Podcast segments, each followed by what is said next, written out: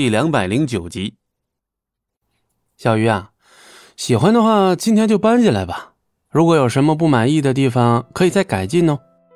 搬进来？搬哪里去啊？莫小鱼的脸上满是惊愕，半天都没反应过来。呃，这里啊，搬这里啊。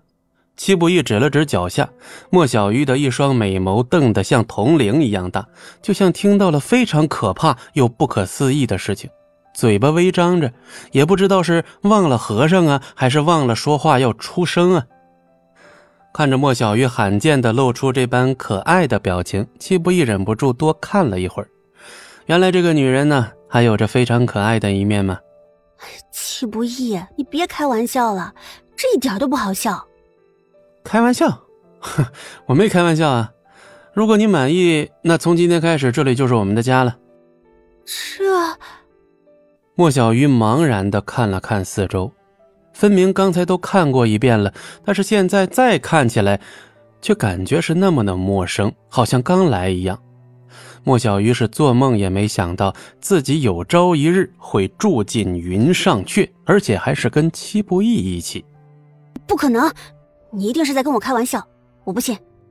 莫小鱼在愣了好一会儿之后，终于还是选择理性看待问题。戚不义看着莫小鱼迷惘的眼神，却突然拉着他又回来了一楼的大门前。哼，小鱼啊，你把大拇指伸出来。莫小鱼虽然不知道戚不义又要整什么幺蛾子，但还是乖乖的照办了。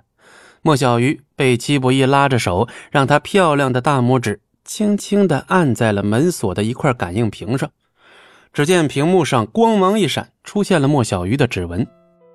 指纹锁。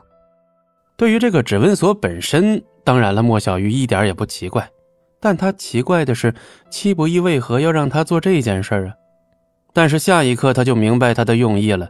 只听见屋内的灯光忽然都亮了起来，一道好听的声音从音响中传出：“欢迎回家。”亲爱的莫小鱼小姐，这，这真的是？莫小鱼大吃了一惊，甚至手都忘了缩回来了。现在你总该信了吧？莫小鱼一时间不知道该点头呢，还是摇头呢。幸福来的是如此突然，以至于他根本没有丝毫的准备，就连做梦都不敢想的事儿，如今却成真了。莫小鱼有种不真实的感觉。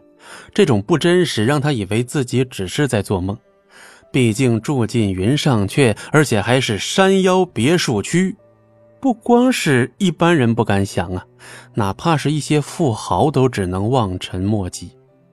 但如今这个梦想居然成真了，也就是在这个时候，莫小鱼忽然想起了江小曼在这两天反复念叨的那件事想到这儿，莫小鱼的脸色骤然一变，当即看向了戚不义。戚不义，难道说你就是那个匿名的富豪？莫小鱼连自己都不相信戚不义会是那个轰动了全姑苏的富豪啊！一亿八千万，那是什么概念呢？那不是一百八十块呀！戚不义呢，却摇了摇头：“啊，什么富豪啊？没听说过呀。”那这座豪宅是从哪来的？别告诉我是别人送给你的。莫小鱼自然没有那么傻呀。嗯，那你说对了，还真是别人送给我的。你，莫小鱼都被气坏了，戚不义嘴里就快没有几句实话了。可戚不义却觉得冤枉的很，因为这间宅子呀，还真的是庄慎送他的。至于花的钱是谁的，他就不清楚了，而且也不重要。季不义摊了摊手，无奈的说：“呃，我我说的可是实话啊，呃，不然难道你觉得我能买得起这种房子？”谁会把一亿多的豪宅平白无故送人啊？季不义，你当我是笨蛋吗？莫小鱼当然是不信啊，因为这就太离谱了呀！哦，嗯，那可能是我交到了一个很好的朋友吧。那你告诉我，送你这座豪宅的人是谁？既然他是匿名的，自然就希望身份保密喽。我怎么能说呢？季不易却振振有词的这么一说，这样一连问了好几个问题，却还是什么都不知道。季不易，你该不会做过那种勾当吧？莫小鱼脸色一变，突然有些害怕的问道：“呃，哪些勾当？”就是，就是那些违法的、让人上瘾的东西。莫小鱼小心翼翼的问道。听到这儿，戚不义是无奈的一拍额头：“这女人是不是电影看多了？怎么连这么离谱的东西都能说出来呀？”哎呀，我天哪！亏你想得出来。放心吧，从来没碰过那种脏东西，我的朋友也没有。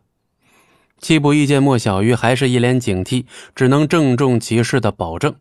没想到这个女人的脑洞还能这么大。本集播讲完毕，感谢您的收听，我们精彩继续。